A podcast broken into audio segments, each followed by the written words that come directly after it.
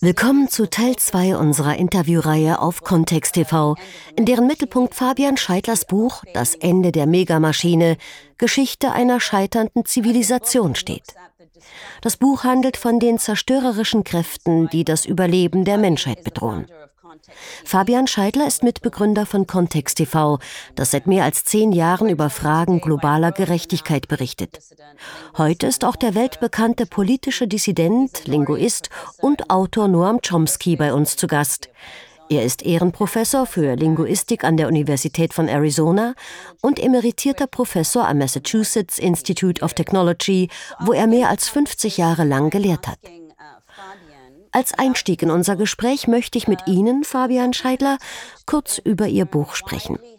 Das Buch stellt gängige Annahmen über die vorherrschenden politischen und wirtschaftlichen Institutionen unserer Gegenwart und die Ideologien, die dahinter stehen, in Frage. Dazu betrachten sie diese Strukturen in einem historischen Kontext von mehreren Jahrtausenden. Zu den grundlegenden Institutionen heutiger Gesellschaften gehört der Staat. Dem Argument, dass wir den Staat brauchen, um Gewaltausbrüche in einem Krieg aller gegen alle, wie Thomas Hobbes ihn postuliert hat, zu verhindern oder einzudämmen, halten sie entgegen, dass die Gewalt mit dem Aufkommen staatlicher Macht vielmehr zugenommen hat. Und sie sprechen von dem, was sie die vier Tyranneien nennen. Was hat es mit all dem auf sich? Yeah, first of all, I'm so grateful to be here with you and with Noam. Ich freue mich sehr, heute dieses Gespräch mit Ihnen und mit Noam Chomsky führen zu können, dessen Arbeit ich sehr viel verdanke. Vielen Dank also dafür. In meinem Buch geht es in der Tat darum, unsere Geschichte zu entmystifizieren, denn das ist entscheidend, um die zerstörerischen Kräfte zu verstehen, die heute das Überleben der Menschheit und des Lebens auf der Erde bedrohen. Durch die Zerstörung der natürlichen Ökosysteme, durch die Klimakatastrophe und durch die Gefahr eines Atomkriegs. Wir haben es mit einem Mythos zu tun, der unser gegenwärtiges System als bestmögliches zu rechtfertigen sucht und damit Alternativlosigkeit suggeriert. Solche Mythologien beschwören immer eine finstere Vergangenheit herauf, die durch die neue Ordnung überwunden wurde. Zum Beispiel die Steinzeit als lange dunkle Phase in der Geschichte, in der die Menschen angeblich mit Knüppeln herumliefen und sich gegenseitig die Köpfe einschlugen. Dem Mythos zufolge hat uns das Aufkommen der ersten hierarchisch organisierten Zivilisationen vor etwa 5000 Jahren aus dieser finsteren Vorzeit erlöst und das menschliche Verhalten in geregelte Bahnen gelenkt. Der Staat spielte in diesem Narrativ natürlich eine Schlüsselrolle.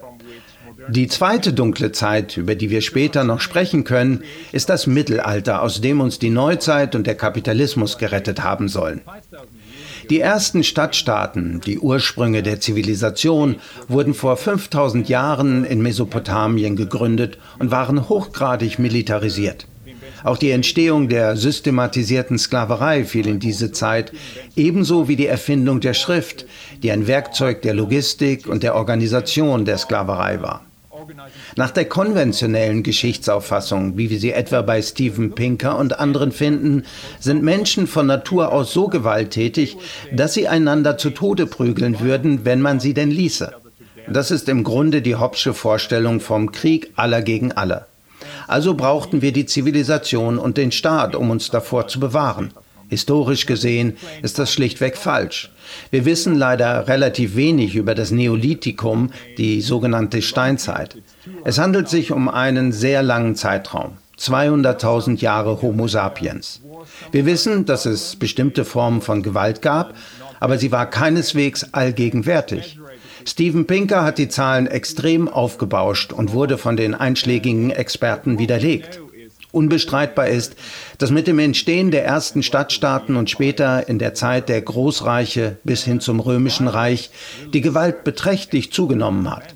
Das hängt mit der Schaffung von Armeen und der wachsenden Ungleichheit zusammen. Die Privatisierung von Grund und Boden spielte in der Antike eine entscheidende Rolle, weil sie den Reichtum in den Händen einiger weniger konzentrierte, während die anderen gezwungen waren, als Söldner, Sklaven, Vertragsknechte und Tagelöhner zu dienen. Die Herrschaftssysteme, die damals entstanden, beruhten also auf verschiedenen Formen der Gewalt. Ich nenne die Grundlagen solcher Systeme die vier Tyranneien. Die erste Tyrannei ist die physische Macht, die sich am deutlichsten im militarisierten Staat zeigt, aber auch in Mafias und Warlord-Regimen, die häufig Vorläufer von Staaten sind. Die zweite Art der Tyrannei ist die strukturelle Gewalt, ein Begriff, der von Johann Galtung geprägt wurde. Strukturelle Gewalt ist das verborgene Gegenstück zur physischen Gewalt. Ein Beispiel hierfür ist die Art und Weise, wie Eigentum verteilt ist. In Berlin zum Beispiel, der Stadt, in der ich lebe, besitzen einige Unternehmen Hunderttausende von Wohnungen, während die ärmere Hälfte der Deutschen überhaupt kein Wohneigentum besitzt. Sie müssen sich also eine Arbeit suchen, um ihre Miete bezahlen zu können. Viele Leute denken, dass das normal ist, dass die, denen die Wohnungen gehören, einfach schlauer und erfolgreicher waren. In Wirklichkeit aber handelt es sich um ein Gewaltverhältnis, denn wer seine Arbeit verliert, kann seine Miete nicht mehr bezahlen und dann kommt der Vermieter und sagt, raus hier. Wer dann nicht gehorcht, wird von der Polizei gewaltsam geräumt. In den Vereinigten Staaten waren in den letzten Jahren Millionen von Menschen von Zwangsräumungen betroffen. Das ist ein typisches Beispiel dafür, wie strukturelle Gewalt in physische Gewalt umschlagen kann. Strukturelle Gewalt wird jedoch oft als normal angesehen, als etwas Selbstverständliches. Und das hat mit dem dritten Pfeiler der Herrschaft zu tun, der ideologischen Macht. Auch die ideologische Macht ist vor circa 5000 Jahren erstmals in systematischer Form entstanden. Die Erfindung der Schrift hat dabei eine Schlüsselrolle gespielt. Sie wurde nicht nur für logistische Zwecke genutzt, sondern auch, um die Mythen und Religionen der Oberschicht zu verschriftlichen, die das Ausbeutungs- und Herrschaftssystem ihrer Zeit rechtfertigten und zementierten. Die ideologische Macht versucht ein Narrativ durchzusetzen, das eine bestimmte Ordnung als Gott gegeben oder naturbedingt und somit unveränderlich hinstellt. Das Interessante an all diesen Instrumenten der ideologischen Macht ist jedoch, dass sie auch umgedreht und zur Kritik der Macht gebraucht werden können. Die Schrift zum Beispiel wurde später, etwa von den Propheten wie Amos und anderen, benutzt, um die mächtigen und ungerechte Eigentumsverhältnisse an den Pranger zu stellen. Dasselbe gilt natürlich auch für die modernen Medien. Noam Chomsky hat ausführlich darüber geschrieben, wie Medien als Machtsystem fungieren, aber auch als Gegenkraft eingesetzt werden können. Das Internet ist ein Beispiel dafür. Es kann der Zementierung von Herrschaft dienen oder als Instrument des Widerstands eingesetzt werden. Ideologische Macht ist also ein umkämpftes Terrain. Sie ist nie absolut, sie kann immer ins Wanken geraten. Die vierte Tyrannei, von der ich in meinem Buch spreche, ist etwas schwieriger zu fassen. Ich nenne sie die Tyrannei des linearen Denkens. Es ist die Vorstellung, dass der Mensch andere Menschen und auch die gesamte Natur linear durch eine Kette von Befehl und Gehorsam steuern kann. Ich befehle und ein anderer Mensch gehorcht. Ich befehle und die Natur gehorcht. Eine solche Idee kann nur aufkommen, wenn bereits ein System von Befehl und Gehorsam etabliert ist, wie zum Beispiel im Militär. So kamen Herrscher auf den Gedanken, ihre Untertanen auf lineare Weise kontrollieren zu können. Die Vorstellung, dass Gott die Schöpfung lenkt und steuert, ist eine Projektion dieser irdischen Herrschaft auf den Himmel. In der Moderne verwandelte sich diese Idee in die Vorstellung, dass der Mensch als Ingenieur die Natur beherrschen, sie seinem Willen unterordnen kann. Wir sehen das heute zum Beispiel in der Vorstellung, dass wir uns mit Geoengineering aus der Klimakrise herauswinden können, dass wir die Natur großtechnisch kontrollieren können. Ich halte das für eine irrige und sehr gefährliche Vorstellung, denn alles Lebendige basiert auf Kreislaufprozessen. Dabei ist jede Wirkung gleichzeitig eine Ursache für viele andere Dinge, ohne dass dieser Zusammenhang linear oder deterministisch wäre. Lebewesen funktionieren auf eine gänzlich andere Art und Weise als tote Objekte. Wenn wir versuchen, Menschen und Natur zu kontrollieren, werden wir sie am Ende zerstören und genau das passiert gerade. Uh, living things work in a completely different way. And if we try to control human beings and nature, we will end up destroying it. And this is quite the case today. Professor Chomsky, your, uh, your... Professor Chomsky, wie schätzen Sie ein, was Fabian Scheidler sagt, insbesondere im Hinblick auf die Entstehung von Staaten und deren Auswirkungen? Well, it is contested, but I think there's reasonably good evidence of the kind that's been accumulated by anthropologists uh, Brian Ferguson, Douglas Fry, Stephen Corey, others, that the die Frage ist sicher umstritten. Aber ich denke, Anthropologen wie Brian Ferguson, Douglas Fry, Stephen Corey und andere haben ziemlich überzeugende Belege dafür geliefert, dass die Hunderttausende von Jahren menschlichen Daseins vor der landwirtschaftlichen Revolution und vor der Gründung der ersten Stadtstaaten keine besonders gewalttätige Zeit waren. Diese These deckt sich auch mit Beobachtungen menschlicher Gesellschaften, die heute noch unter ähnlichen Umständen leben. Es gibt zwar Konflikte, aber nicht die Art von organisierter Gewalt, Klassenstruktur und so weiter, die mit der Entstehung des Nationalstaates einherging. Ich kann hier nicht die gesamte Menschheitsgeschichte rekapitulieren, aber man schaue sich nur die letzten tausend Jahre an oder die jüngste Vergangenheit. Das größte Ausmaß an Gewalt hat in Europa stattgefunden, genau in der Zeit, als die Staatenbildung in vollem Gange war. Italien und Deutschland etwa sind als Staaten, wie wir sie heute kennen, ja erst im 18. und 19. Jahrhundert entstanden, während Großbritannien und Frankreich um die Vorherrschaft in bestimmten Gebieten kämpften. Das Staatswesen, das sich während der letzten Jahrhunderte herausgebildet hat, war äußerst gewalttätig. Letztlich hat es zwei furchtbare Kriege ausgelöst, den Ersten und Zweiten Weltkrieg. Bei diesen Kriegen ging es im Grunde genommen um die Frage, wo in Europa welches Staatssystem Bestand haben sollte. Wenn es heute nicht mehr zu größeren kriegerischen Konflikten zwischen den Großmächten kommt, dann nur, weil sie mittlerweile keinen Krieg mehr führen könnten, ohne einander komplett zu vernichten. Ein Krieg zwischen den Atomstaaten ist heute unmöglich, denn damit wäre alles zu Ende. In Europa hat daher der Auflösungsprozess dieses nationalstaatlichen Systems begonnen. Sein Aufbau hat Jahrhunderte gedauert, aber seit 1945 wird es Stück für Stück wieder abgetragen. Der Prozess ist schwierig und immer wieder von Zersplitterung und Rückschlägen begleitet. Aber die Europäische Union stellt, trotz all ihrer erheblichen Defizite, einen gewissen Schritt hin zur Auflösung der Grenzen zwischen den großen Staaten dar. Das Schengener Abkommen, einer der großen Vorzüge der Europäischen Union, ermöglicht es Menschen von Spanien nach Osteuropa zu reisen, ohne dabei irgendwelche Grenzkontrollen zu passieren. In dieser Hinsicht hat die EU etwas vom Osmanischen Reich. Das Osmanische Reich war in vielerlei Hinsicht furchtbar, aber es war ein loser Verbund, in dem lokale Regionen für ihre eigenen Belange zuständig waren. Die griechische Gemeinde von Beirut konnte zum Beispiel ihre Angelegenheiten selbst regeln. Man konnte von Kairo nach Bagdad und Konstantinopel, also dem heutigen Istanbul, reisen, ohne an eine Landesgrenze zu gelangen. Die imperialen Mächte, vor allem Großbritannien und Frankreich, marschierten dort ein und zwangen den Regionen staatliche Strukturen auf, ohne irgendwelche Rücksicht auf die Interessen der lokalen Bevölkerungen zu nehmen. Das gleiche passierte in ganz Afrika. Daher sind die Staatsgrenzen auf den Karten heute schnurgerade Linien.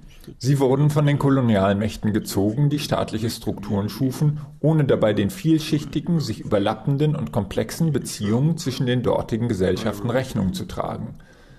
Kein Wunder, dass dies zu Gewalt und Grausamkeit führte, das ist fast unvermeidlich.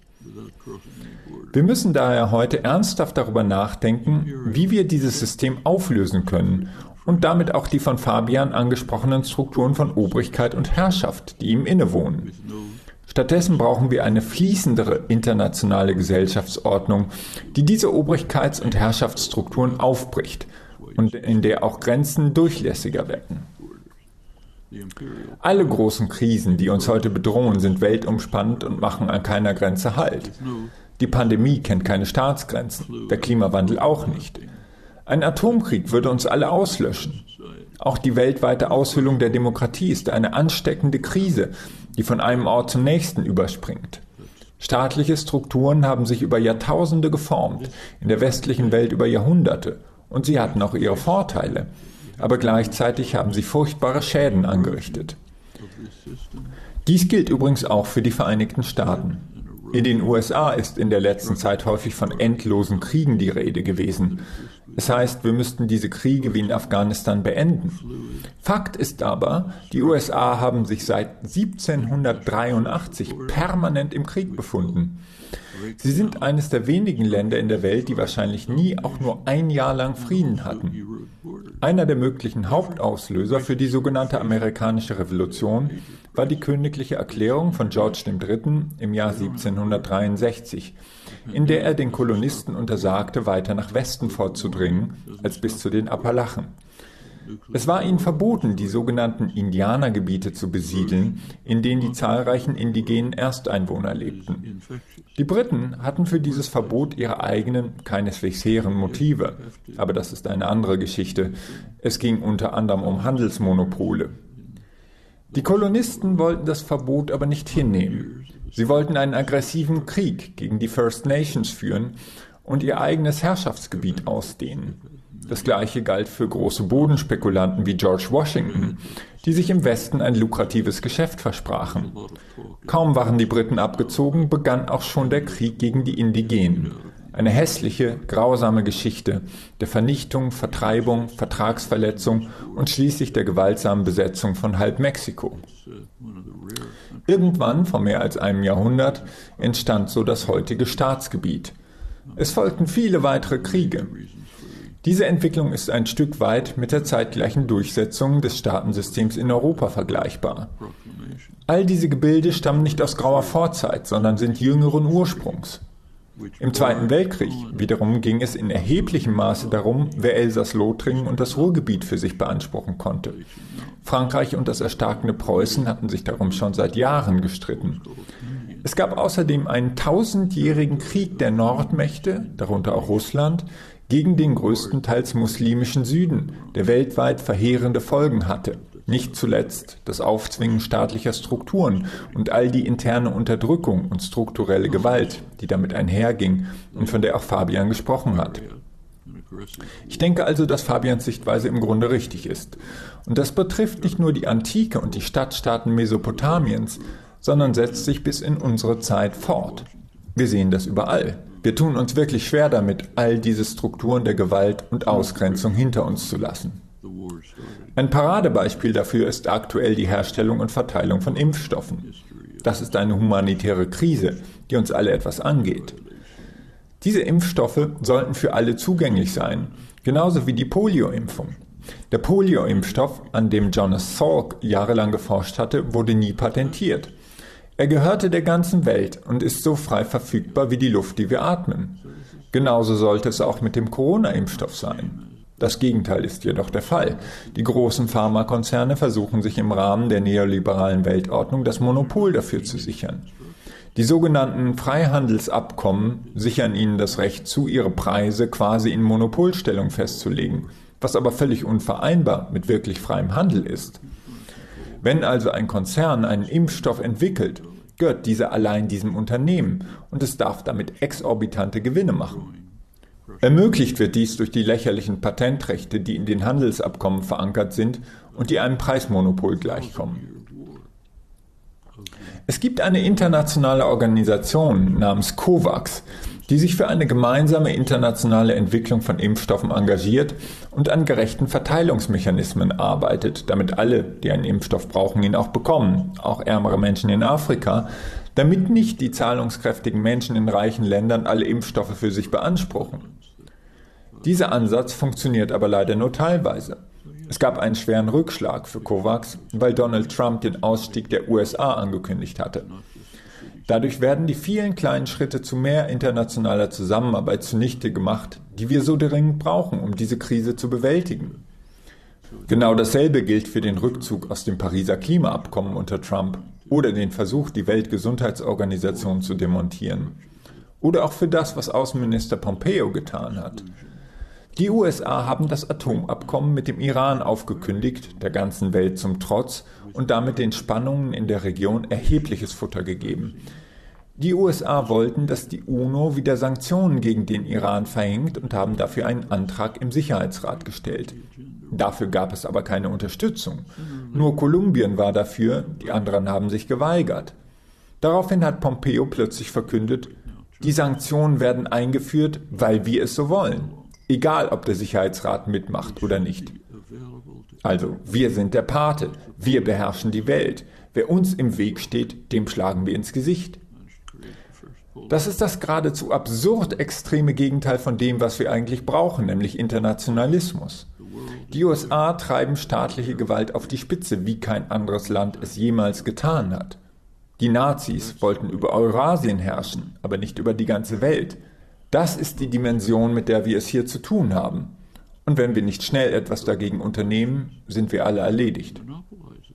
Well, Fabian, I mean, earlier you, you mentioned um, another theme that, that recurs uh, uh, through your book, which is Fabian Scheidler, Sie hatten vorhin ein anderes Thema angeschnitten, das sich durch Ihr Buch zieht, nämlich das der Neuzeit. Und zwar im Zusammenhang mit der Entstehung des modernen Staates. Sie stellen in Ihrem Buch auch die verbreitete Auffassung in Frage, die Moderne sei ein Zeitalter der Aufklärung und der allgemeinen Befreiung der Menschheit gewesen. Könnten Sie genauer auf Ihre Argumentation eingehen, auch über das hinaus, was Sie gerade schon zum Thema Staat erläutert haben und was Professor Chomsky ausgeführt hat? Yes, sure. First of all, I would like to uh, respond also to, to what Noam Chomsky just said. I think uh, on, on the side of the progressive internationalism, one thing is very important, and this is the theme of climate refugees. I mean, we will have climate havoc. Maybe we can Gerne. Zunächst einmal möchte ich auf das eingehen, was Noam Chomsky gerade gesagt hat. Im Hinblick auf den Internationalismus halte ich ein Thema für sehr wichtig, nämlich das der Klimaflüchtlinge. Die Klimakatastrophe ist ja bereits im vollen Gange. Hoffentlich können wir sie teilweise abwenden, indem wir den Temperaturanstieg auf zwei Grad im besten Fall begrenzen. Aber auch drei, vier oder fünf Grad sind nicht mehr auszuschließen. Damit stellt sich die Frage, wohin können die Menschen in Bangladesch gehen, wenn ihr Land unbewohnbar wird? Dieses Problem ist nur auf internationaler Ebene lösbar. Wenn die Grenzen so militärisch abgeschottet bleiben, wie sie es heute sind, und die EU und die USA ihre Grenzen dicht machen, laufen wir auf eine Katastrophe zu, die beispiellos in der menschlichen Geschichte ist. Das ist ein sehr wichtiger Aspekt dessen, was Noam gerade beschrieben hat. Der Mythos der Moderne beruht auf dem klassischen Narrativ, dass es die Neuzeit war, die uns aus den düsteren Tiefen des Mittelalters gerettet und in eine Ära des Lichts geführt hat. Aber dieser Mythos verzerrt die Geschichte, weil viele der vermeintlichen Gräuel des Mittelalters wie die Folter, die Inquisition oder die Hexenjagden erst in der frühen Neuzeit ihre Höhepunkte erreicht haben, im 16., 17. und teilweise im 18. Jahrhundert.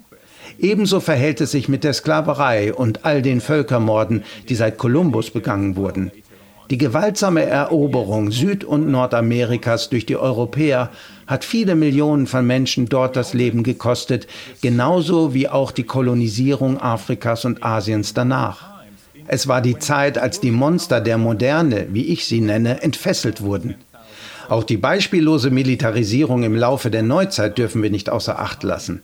Wilhelm der Eroberer landete mit etwa 10.000 Soldaten in England. Nach modernen Maßstäben eine winzige Armee. In der frühen Neuzeit verfügte Wallenstein, einer der großen Feldherren des Dreißigjährigen Krieges, über 100.000 Mann. Ludwig XIV. von Frankreich hatte später 400.000 Soldaten und im 20. Jahrhundert kämpften Millionen von Soldaten im Ersten und Zweiten Weltkrieg. Das Gleiche gilt für die Rüstung. Es gab ein Wettrüsten, das im Hundertjährigen Krieg zwischen Frankreich und England im 14. und 15. Jahrhundert mit der Einführung von Feuerwaffen begann. Feuerwaffen spielten eine entscheidende Rolle bei der Entstehung des Kapitalismus, denn sie kosteten sehr viel Geld. Wir haben über den modernen Staat gesprochen. Der moderne Staat hat sich damals koevolutionär im Wechselspiel mit den Institutionen der Kapitalakkumulation entwickelt. Die Staaten benötigten damals große Mengen von Geld, um Kanonen und Söldner zu bezahlen, und das musste irgendwo herkommen. Es kam von Bankiers in Genua, Florenz oder Venedig. Tatsächlich bildeten die Stadtstaaten Norditaliens damals ein ähnliches System wie das der Stadtstaaten in Mesopotamien einige Jahrtausende zuvor. Die Bankiers und Kaufleute liehen den Herrschern Geld, die Landesherren kauften davon Kanonen und warben Söldner an, marschierten in andere Länder ein, plünderten diese Länder und bezahlten aus diesen Plünderungen den Bankiers und Kaufleuten ihre Investitionsrendite, wie man das heute sagen würde. Für die Geldgeber war es ein lukratives Geschäftsmodell. Sie benutzten die Staaten als Mittel, um Rendite zu erzielen. Interessant ist, dass in diesem System die Staaten von Anfang an verschuldet waren. Der moderne Staat war vom Privatkapital abhängig. Immanuel Wallerstein hat dieses neu entstandene System das moderne Weltsystem genannt. Die modernen Territorial- oder Nationalstaaten waren auf bestimmte Regionen beschränkt. Das Kapital aber war schon immer transnational organisiert. Was wir heute in der neoliberalen Standortkonkurrenz in sehr ausgeprägter Form sehen, existiert im Prinzip schon seit 500 Jahren. Das System, das damals aus der Maschinerie von Kapitalakkumulation und Krieg entstanden ist, war etwas völlig Neues in der Weltgeschichte. Es stützte sich auf drei Säulen. Die erste Säule ist die endlose Akkumulation von Kapital in einem ewigen Kreislauf von Profit und Reinvestition. Es gab viele Gesellschaften, in denen Reichtum und Eigentum sehr ungleich verteilt waren, zum Beispiel im Römischen Reich oder in chinesischen Dynastien. Aber in diesem neuartigen System wurde erstmals eine Art Maschine geschaffen, die immer weiterlaufen muss. Es begann mit den Kaufleuten in Italien, mit den Bankhäusern und danach den ersten Kapitalgesellschaften im frühen 17. Jahrhundert, wie der niederländischen und der britischen Ostindien-Kompanie. Diese Institutionen hatten nur ein Ziel, nämlich das investierte Geld, das Geld der Aktionäre zu vermehren. Ihr einziger Existenzzweck war, die natürliche Welt in Waren zu verwandeln und immer weiter zu wachsen. Diese Strukturen sind es, die das System zu unaufhörlichem Wachstum antreiben. Die zweite Säule ist der moderne Staat, der von Anfang an sehr eng mit den Institutionen der Kapitalanhäufung, den Bankleuten und Bankiers verstrickt war. Die Kaufleute wollten nicht nur am Krieg mitverdienen, sie wollten noch etwas anderes, und zwar Monopole. Es ist eines der schmutzigen Geheimnisse des Kapitalismus, dass er nie wirklich viel mit freien Märkten zu tun hatte, sondern auf Monopolen fußte. Und das hat sich nicht verändert. Man denke nur an Google, Amazon und Co. Die Staaten vergaben also Monopole an die Fugger und viele andere Kaufleute, Handelshäuser und Aktiengesellschaften wie die britische Ostindien-Kompanie. Um freie Märkte ging es dabei nicht. Das System funktioniert nicht mit freien Märkten, weil man Monopole oder Oligopole braucht, um Kapital in den Händen einiger weniger Menschen zu bündeln. Wirklich freie Märkte, so wie etwa Adam Smith sie sich vorstellte, würden nämlich die Gewinne verringern, weil es an der Spitze zu einem echten Wettbewerb käme. Der Kapitalismus beruht nicht auf dem Wettbewerb an der Spitze, er beruht auf dem Wettbewerb der Lohnarbeitenden und dem Wettbewerb der kleinen Unternehmen. An der Spitze dagegen gibt es erstens Monopole und zweitens eine enge Verflechtung mit dem Staat. Die eben erwähnte britische Ostindien-Kompanie und die niederländische Ostindien-Kompanie wurden nicht nur von Staaten gegründet, sondern auch gerettet, wenn sie finanziell in der Klemme steckten. Heute haben wir ein System, das manchmal als Corporate Nanny State, also als Kindermädchenstaat für Konzerne bezeichnet wird. Noam Chomsky hat schon oft darüber gesprochen. Von den 500 größten Unternehmen unserer Zeit, die etwa 40 Prozent der Weltwirtschaft und zwei Drittel des Welthandels kontrollieren, könnten die meisten ohne enorme Subventionen nicht überleben. Ein Beispiel ist die fossile Brennstoffbranche, die für die Klimakatastrophe verantwortlich ist. Sie wird nach Angaben des Internationalen Währungsfonds mit über 5 Billionen Dollar im Jahr subventioniert. Ähnliches gilt bekanntermaßen für den Bankensektor. Die Großbanken hätten ohne die staatlichen Rettungsschirme seit 2008 nicht überleben können. Ebenso wenig wie die Automobilindustrie im Übrigen. In Deutschland zum Beispiel wären die meisten großen Autohersteller ohne staatliche Hilfe schon in der Krise von 2008 pleite gegangen. Genauso die Fluggesellschaften, die in der Finanzkrise gerettet wurden und denen jetzt in der Corona-Krise wieder mit Milliarden ausgeholfen wird. Wenn man alle diese Subventionen weltweit addiert, sind es sogar Billionen. Wir müssen uns daher klar machen, dass der real existierende Kapitalismus, den wir haben, ob er nun neoliberal ist oder nicht, auf einer symbiotischen Beziehung zwischen Staaten und Konzernen aufbaut.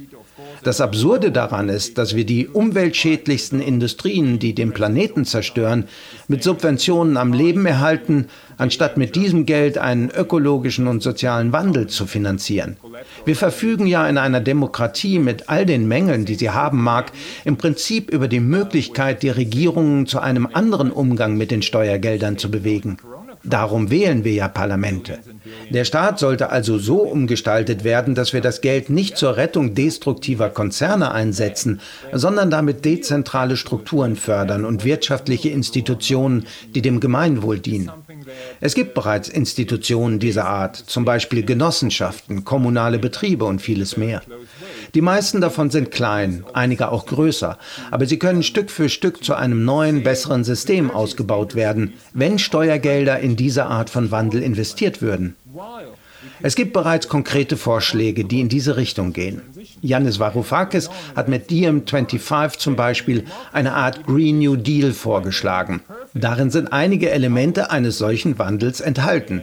Auch Bernie Sanders und Alexandria Ocasio-Cortez haben einen Green New Deal vorgeschlagen, der ähnliche Ansätze beinhaltet. Ich denke, das kann noch viel weiter gehen. Wir müssen uns darüber im Klaren sein, dass der Weg zur Rettung der Menschheit und des Planeten darin besteht, Staat und Großkapital voneinander zu trennen. Das ist eine kolossale Aufgabe, denn besonders in den USA werden viele Abgeordnete von den großen Konzernen finanziert.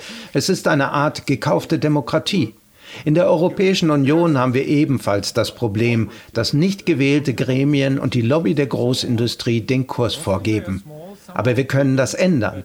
Und deshalb sind Medien wie Democracy Now, wo Sie, Nerman Sheikh, arbeiten, so wichtig. Zum Beispiel, um den Menschen zu zeigen, dass das System, in dem wir leben, keine echte Marktwirtschaft ist, sondern auf der Verflechtung von Staat und Wirtschaft beruht.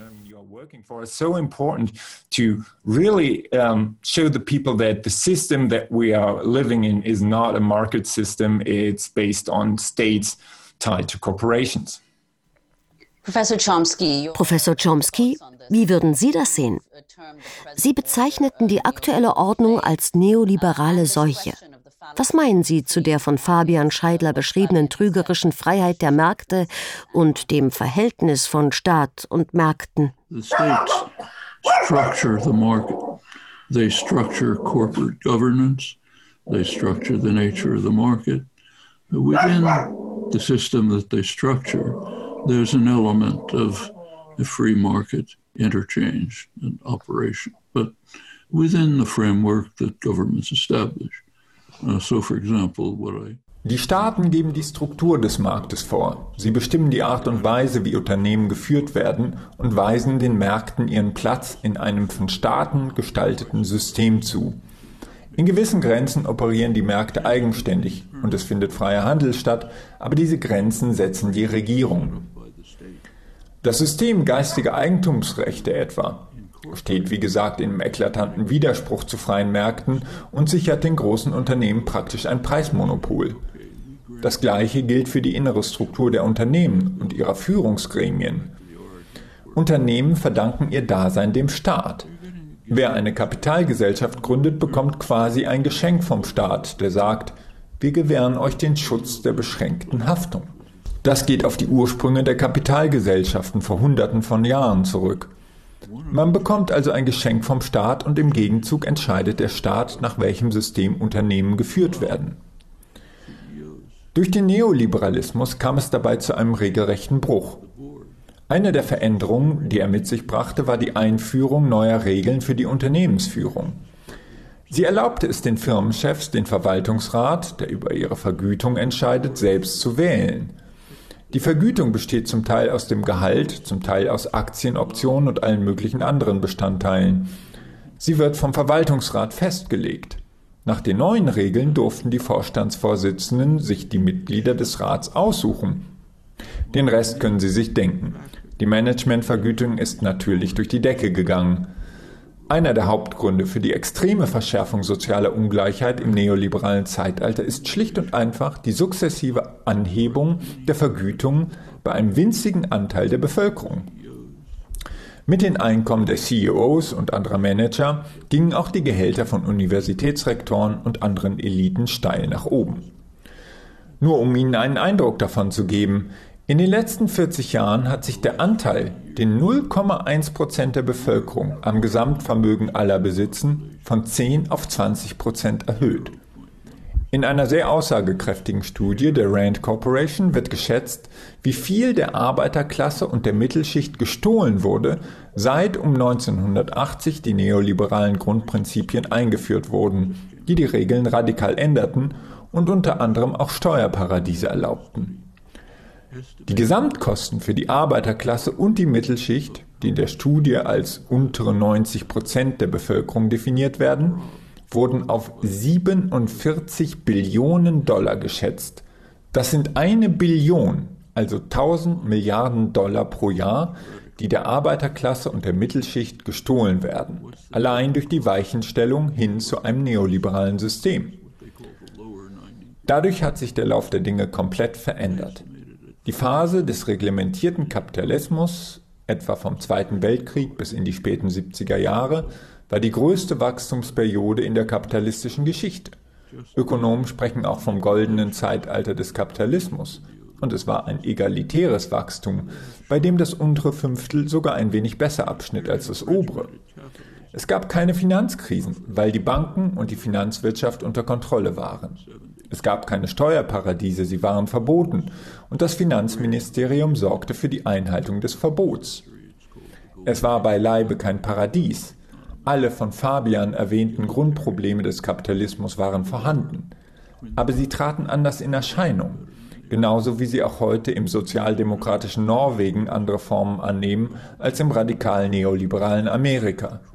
Staatskapitalismus ist immer Staatskapitalismus, aber er tritt in unterschiedlichen Formen auf. Von den drängendsten Problemen unserer Zeit ist der Klimawandel das größte, wie Fabian schon sagte. Wenn die Erde drei oder vier Grad wärmer wird als vor der Industrialisierung, ist das wahrscheinlich das Aus. Es ist kaum vorstellbar, dass irgendeine Form organisierten menschlichen Lebens bei derartigen Temperaturen überleben kann. Die Experten sprechen von katastrophalen Folgen. Diese Gefahr rückt immer näher, also müssen wir etwas dagegen unternehmen. Die Klimarettung und die Überwindung des Kapitalismus können aber nicht im selben Zeitfenster stattfinden. Die Überwindung des Kapitalismus ist ein langwieriges Projekt. Dafür müssen erst die Voraussetzungen geschaffen werden im öffentlichen Bewusstsein, in alternativen Institutionen, wie sie Fabian erwähnt hat, und so weiter. Um die Umweltkatastrophe aufzuhalten, haben wir aber nur ein bis zwei Jahrzehnte. Das muss also größtenteils im Rahmen der heutigen staatskapitalistischen Institutionen geschehen. Zum Glück ist eine weitreichende Umbildung dieser Institutionen möglich, zum Beispiel im Rahmen eines Green New Deal. Die Version, die dem Kongress vorgelegt wurde, ist sehr vage und unbestimmt. Aber es gibt vier konkretere Vorschläge. Einen davon hat der Wirtschaftswissenschaftler Robert Polin, ein Freund und Mitautor von mir, detailliert herausgearbeitet. Unser gemeinsames Buch darüber ist kürzlich erschienen. Es handelt sich dabei um einen sehr detaillierten Plan, wie die wichtigsten Empfehlungen der Klimaforschung umgesetzt werden können. Senkung der Emissionen um etwa 50 Prozent in zehn Jahren, vollständige Nullemission bis 2050. Das lässt sich mit realistischen Maßnahmen und Methoden erreichen, die alle heute schon bekannt sind, und zwar mit einem Bruchteil der in der Pandemie ausgezahlten Staatshilfen, weit weniger als die Kosten des Zweiten Weltkriegs. Es ist alles verfügbar, alles möglich, mehr oder weniger im Rahmen der bestehenden staatskapitalistischen Institutionen, mit gewissen Anpassungen. Nehmen wir zum Beispiel die Kohle-, Öl- und Gasindustrie. Es spricht nichts dagegen, dass der Staat sie aufkauft, sie der Arbeiterschaft übereignet, die Nutzung fossiler Brennstoffe beendet und auf nachhaltige Energie umstellt. Angesichts der niedrigen Ölpreise sind die Kosten sehr überschaubar. Es ist völlig im Rahmen unserer Möglichkeiten und könnte jederzeit verwirklicht werden. Der Staatskapitalismus wird beibehalten, aber in einer stark veränderten Form. Das gilt allgemein für alle Vorschläge zum Green New Deal, die sorgsam ausgearbeitet sind und auf all dies im Detail eingehen. Auch darauf, wie bessere und mehr Arbeitsplätze geschaffen werden können und wie Menschen, die durch den Wandel zu einer nachhaltigeren Wirtschaft ihre Arbeit verlieren, aufgefangen werden können. Der Entwurf von Robert Polin ist einer der Vorschläge. Jeffrey Sachs verwendet ähnliche Modelle und kommt zu ähnlichen Ergebnissen. Es kommt nur auf uns an. Die tiefliegenden Probleme des Kapitalismus werden bleiben. Sie müssen gelöst werden, aber in einem längeren Zeitraum und mit Ansätzen, wie Fabian sie schon erwähnt hat. Die selbstverwalteten Wirtschaftsmodelle zum Beispiel, die sich immer mehr ausbreiten, die Genossenschaften, regionale Kreisläufe in der Lebensmittelproduktion, die Möglichkeiten, das überkommene System zu untergraben, auszuhebeln und zu überwinden, sind vielfältig. Aber wir haben dringende Probleme zu bewältigen. Die aus Bangladesch geflüchteten Menschen brauchen jetzt Hilfe und nicht in ferner Zukunft. Erst vor ein paar Monaten gab es in Westbengalen und Bangladesch einen Wirbelsturm ungeahnten Ausmaßes, eine der prognostizierten Folgen der Erderwärmung. Weite Teile von Bangladesch standen unter Wasser, ein Megazyklon. Und so wird es weitergehen. Die Meeresspiegel steigen. Das, was heute als Flüchtlingsproblem bezeichnet wird, was in Wirklichkeit, wie Papst Franziskus es ausdrückte, eine moralische Krise des Westens und keine Flüchtlingskrise ist, wird sehr bald noch viel größere Ausmaße annehmen. Wir müssen diese Krise im Wesentlichen mit den bestehenden Institutionen bewältigen. Alles andere ist zeitlich nicht möglich und darüber müssen wir uns im Klaren sein. Es gäbe auch eine Menge über die Aufklärung und die neuzeitliche Geschichte zu sagen, aber das würde hier den Rahmen sprengen. So, Professor Chomsky, I mean, could you um, elaborate a little bit? Because, you know, as, as we wrap up, you know, what you think, uh, you've said a little bit. Professor Chomsky, könnten Sie noch etwas mehr zur Klimakrise sagen, die nicht erst in der Zukunft bevorsteht, sondern bereits angefangen hat und die sich wahrscheinlich noch beschleunigen wird? Sehen Sie irgendeine Form von politischem Willen und wenn ja, wo, um die Art von Veränderungen, von denen Sie sprechen und die Sie ja auch mit Zahlen illustriert haben, einzuleiten? Und welche Rolle kann Ihrer Meinung nach globaler Klimaaktivismus unter der Führung junger Menschen spielen? Welche Bedeutung und welchen Einfluss könnte er haben? Very significant. I mean, if you look at this international class conflict that's taking place, sort of symbolized by the reactionary international in the White House and the progressive international that just met last weekend. Uh, it's based on. Der Klimaaktivismus spielt eine große Rolle, auch im Hinblick auf den internationalen Klassenkampf, der sich gerade abspielt und für den das, was ich die reaktionäre Internationale im Weißen Haus nenne, und die kürzlich neu gegründete Progressive Internationale als Symbole gelten können. Dieser Kampf wird von großen zivilgesellschaftlichen Bewegungen und Kräften getragen. Der Klimaaktivismus wird im Wesentlichen von zwei Gruppen angeführt. Die eine ist die Jugend, deren Sprecherin Greta Thunberg es in vielerlei Hinsicht mit einem Satz auf den Punkt gebracht hat. Ihr begeht Verrat an uns. Sie hat recht und sie meint uns ihr begeht Verrat an uns. Die zweite Speerspitze bilden die indigenen Völker. Sie setzen sich seit Jahren an vorderster Front für den Klimaschutz ein. Die Indigenen in der westlichen Hemisphäre, die indigenen Völker in Südamerika, in Indien und überall auf der Welt. Sie haben sich mit großer Mühe das aufgebaut, was seit Zehntausenden von Jahren ihre Existenzgrundlage ist, eine nachhaltige Beziehung zur Umwelt. Im brasilianischen Amazonasgebiet haben sie furchtbare Angriffe erlitten und stehen nun buchstäblich vor der Zerstörung. Diese beiden Gruppen haben mit großem Einsatz versucht, uns von unserem Wahn zu befreien. Der Green New Deal ist in der einen oder anderen Form überlebenswichtig. Vor ein paar Jahren war er in den Vereinigten Staaten noch ein absolutes Randthema und wurde nicht ernst genommen. Jetzt steht er auf der Agenda der Gesetzgeber.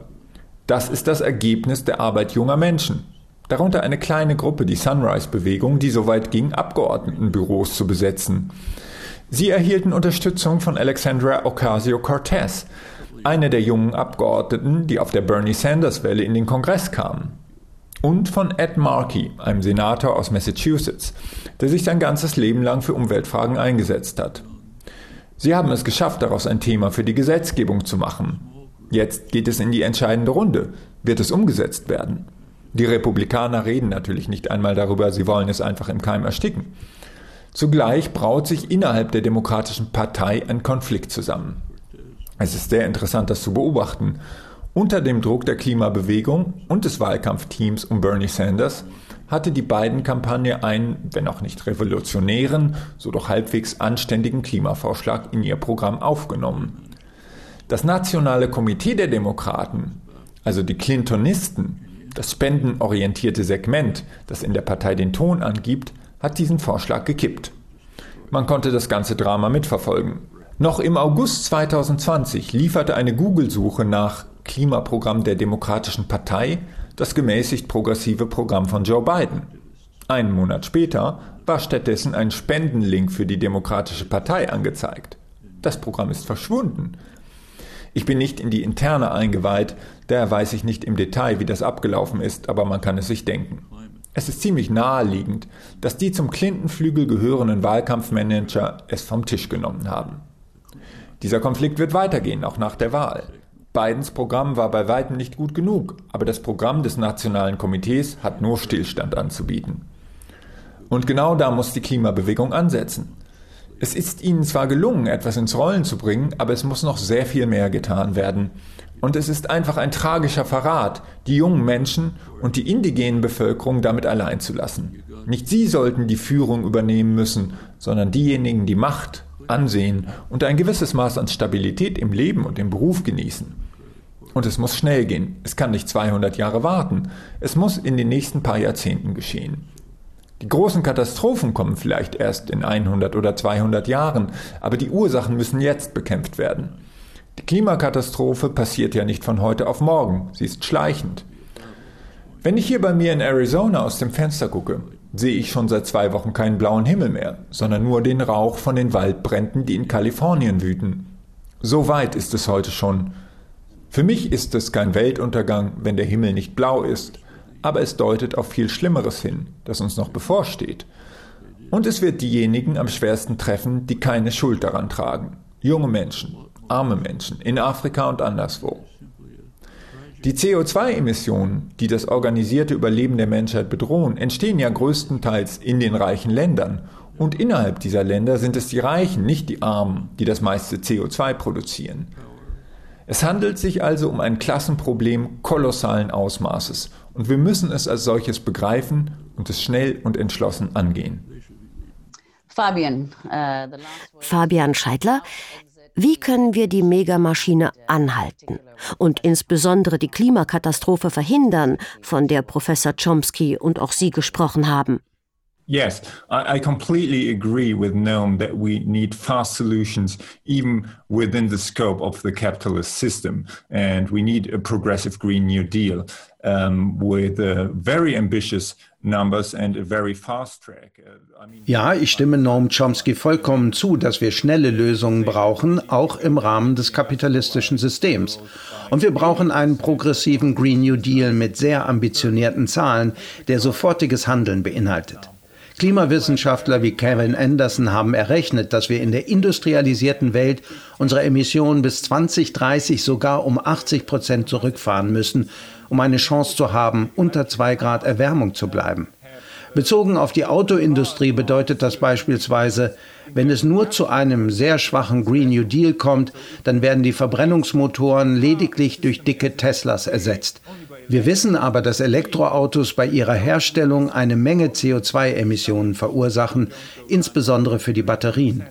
Es ist also keine echte Lösung, die heutige Fahrzeugflotte einfach durch Elektroautos zu ersetzen. Sicher werden dadurch Emissionen vermieden, aber es bedeutet keinen Rückgang um 50 oder 80 Prozent bis 2030. Es ist also ein Umdenken gefordert.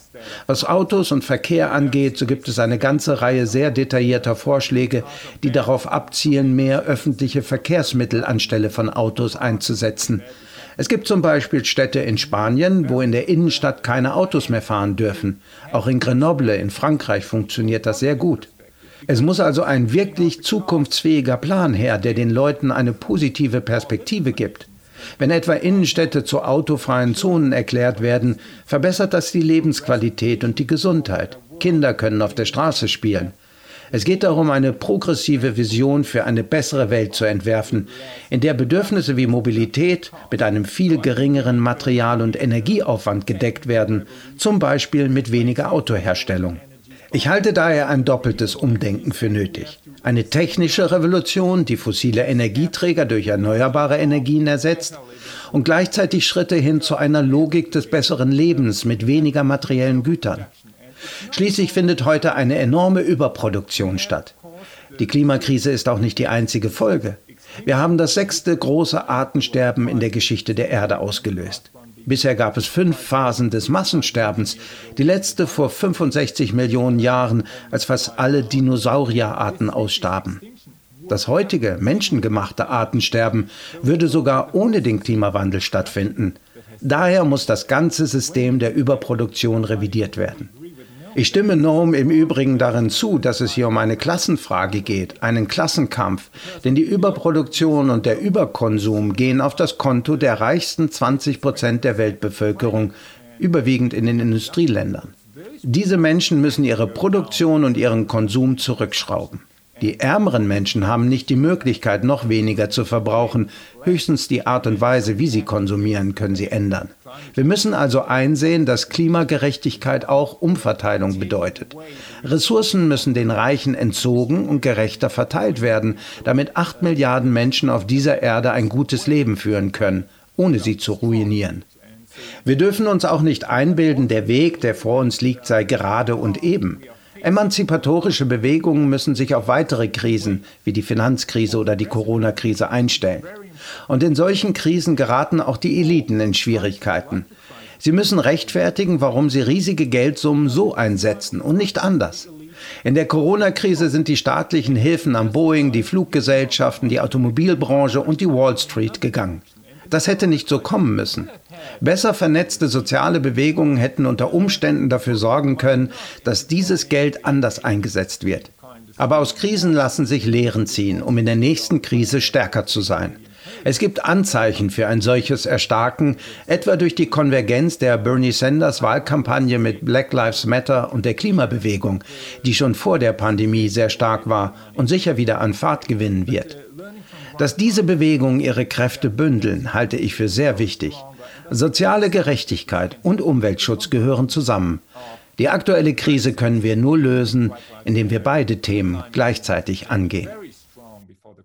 Well, Professor Chomsky, I'd just like to ask you, uh, uh, you know, you've said, and, and Fabian's book, of course, does the same, which is um, to uh, make the argument that the nation state. Professor Chomsky, Sie vertreten die Ansicht, wie auch Fabian Scheidler in seinem Buch, dass das System des Nationalstaats zu nie dagewesenen Gewaltexzessen geführt hat.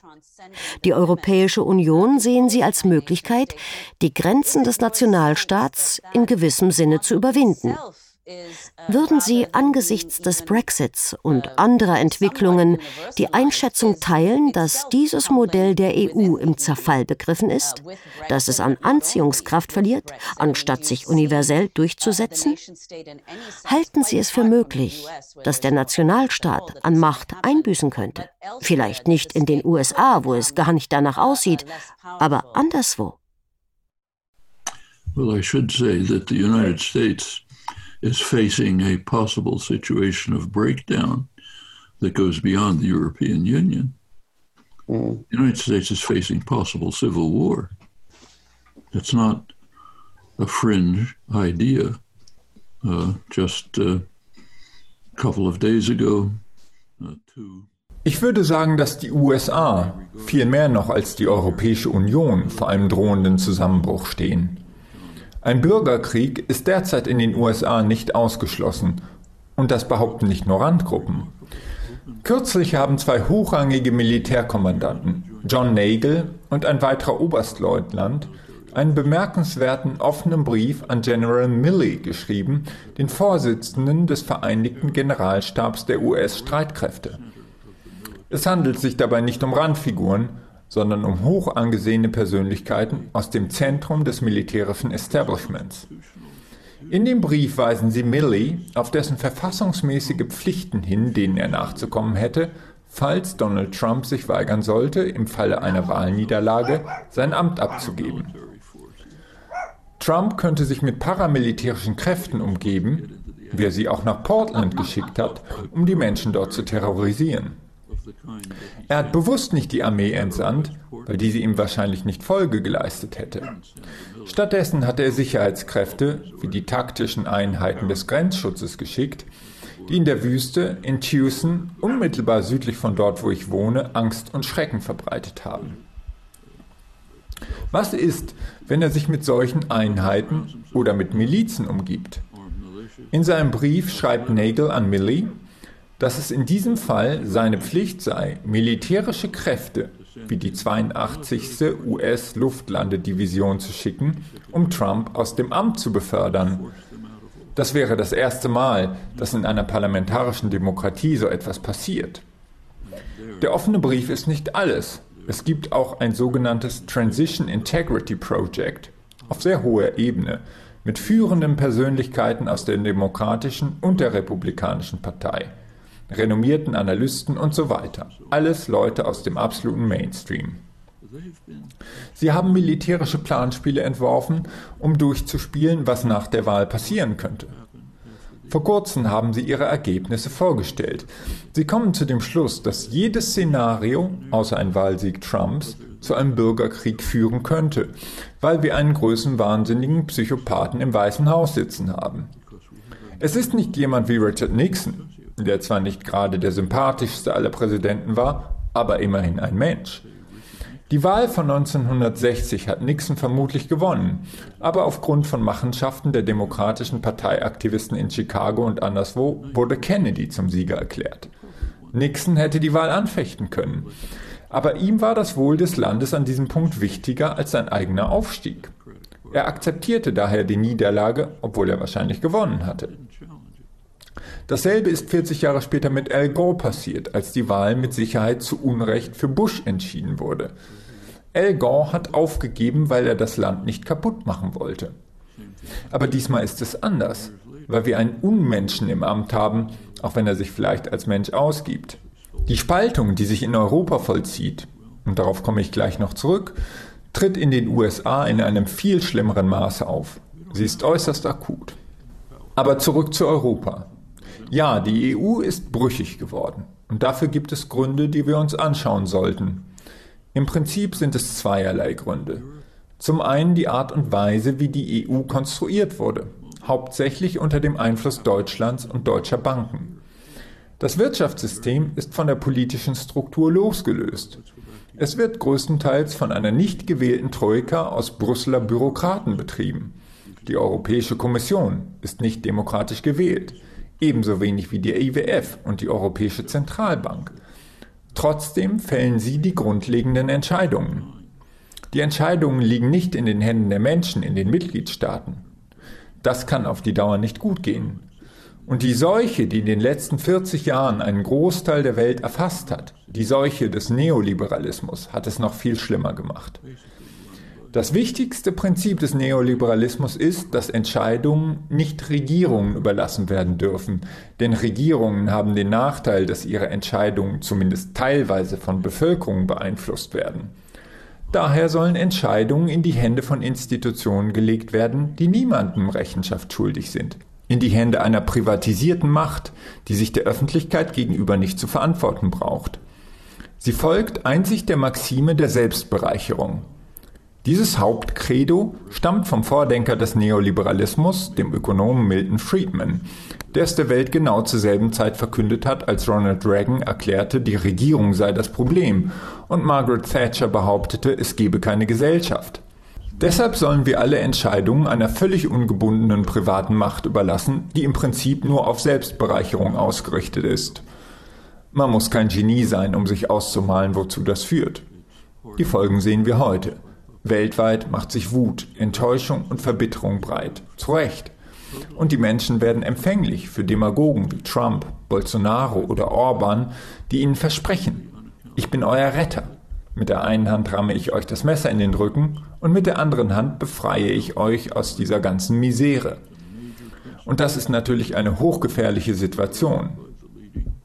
Dies sind meiner Meinung nach die beiden Hauptgründe. Was aber sind die Gründe für den Brexit? Es ist vor allem die Deindustrialisierung Englands, an der die großen politischen Parteien beide mitgewirkt haben. Die Labour Party hat die Arbeiterklasse aufgegeben, so wie die Demokraten hier in den USA. Was folgt ist Wut, Verbitterung und die Suche nach einem Ausweg. Nur ist der Ausweg, der gerade genommen wird, blanker Selbstmord. Großbritannien macht sich dadurch nur noch mehr zum Vasallen der USA. Die Entscheidung für den Brexit ist aber nachvollziehbar. Man hat sich gesagt, irgendjemand muss schuld an alledem sein, ich war es nicht, also steigen wir aus und fangen nochmal von vorne an. Ähnliche Prozesse finden auch anderswo in Europa statt, was man verstehen kann, und wir müssen die Ursachen erkennen. Zum einen die neoliberale Seuche, zum anderen die besondere Struktur der EU, die zutiefst undemokratisch ist und die Menschen einer rücksichtslosen Kürzungspolitik ausgesetzt hat.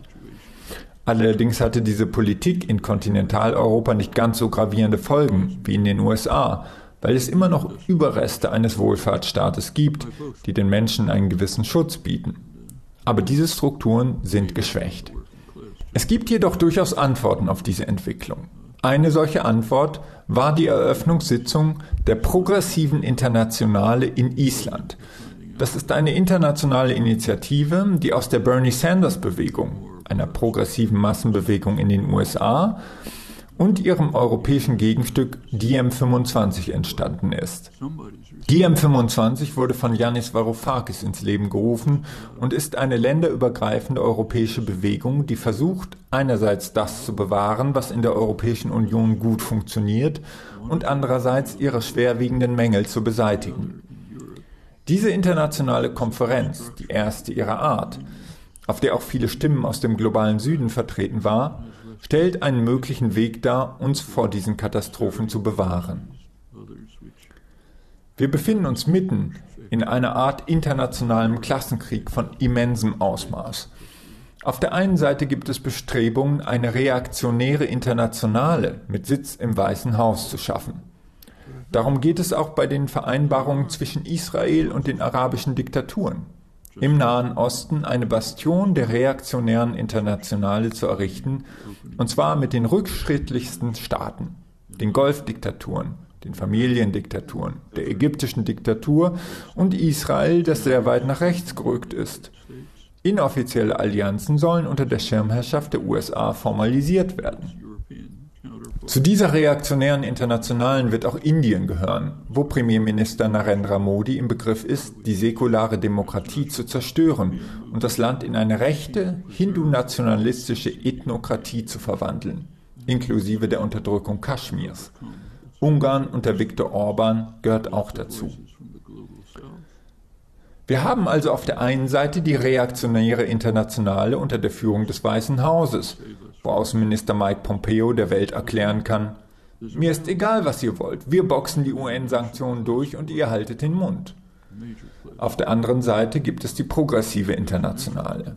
Die erste versucht, das neoliberale System, das diese Krise verursacht hat, noch unerbittlicher und autokratischer zu machen.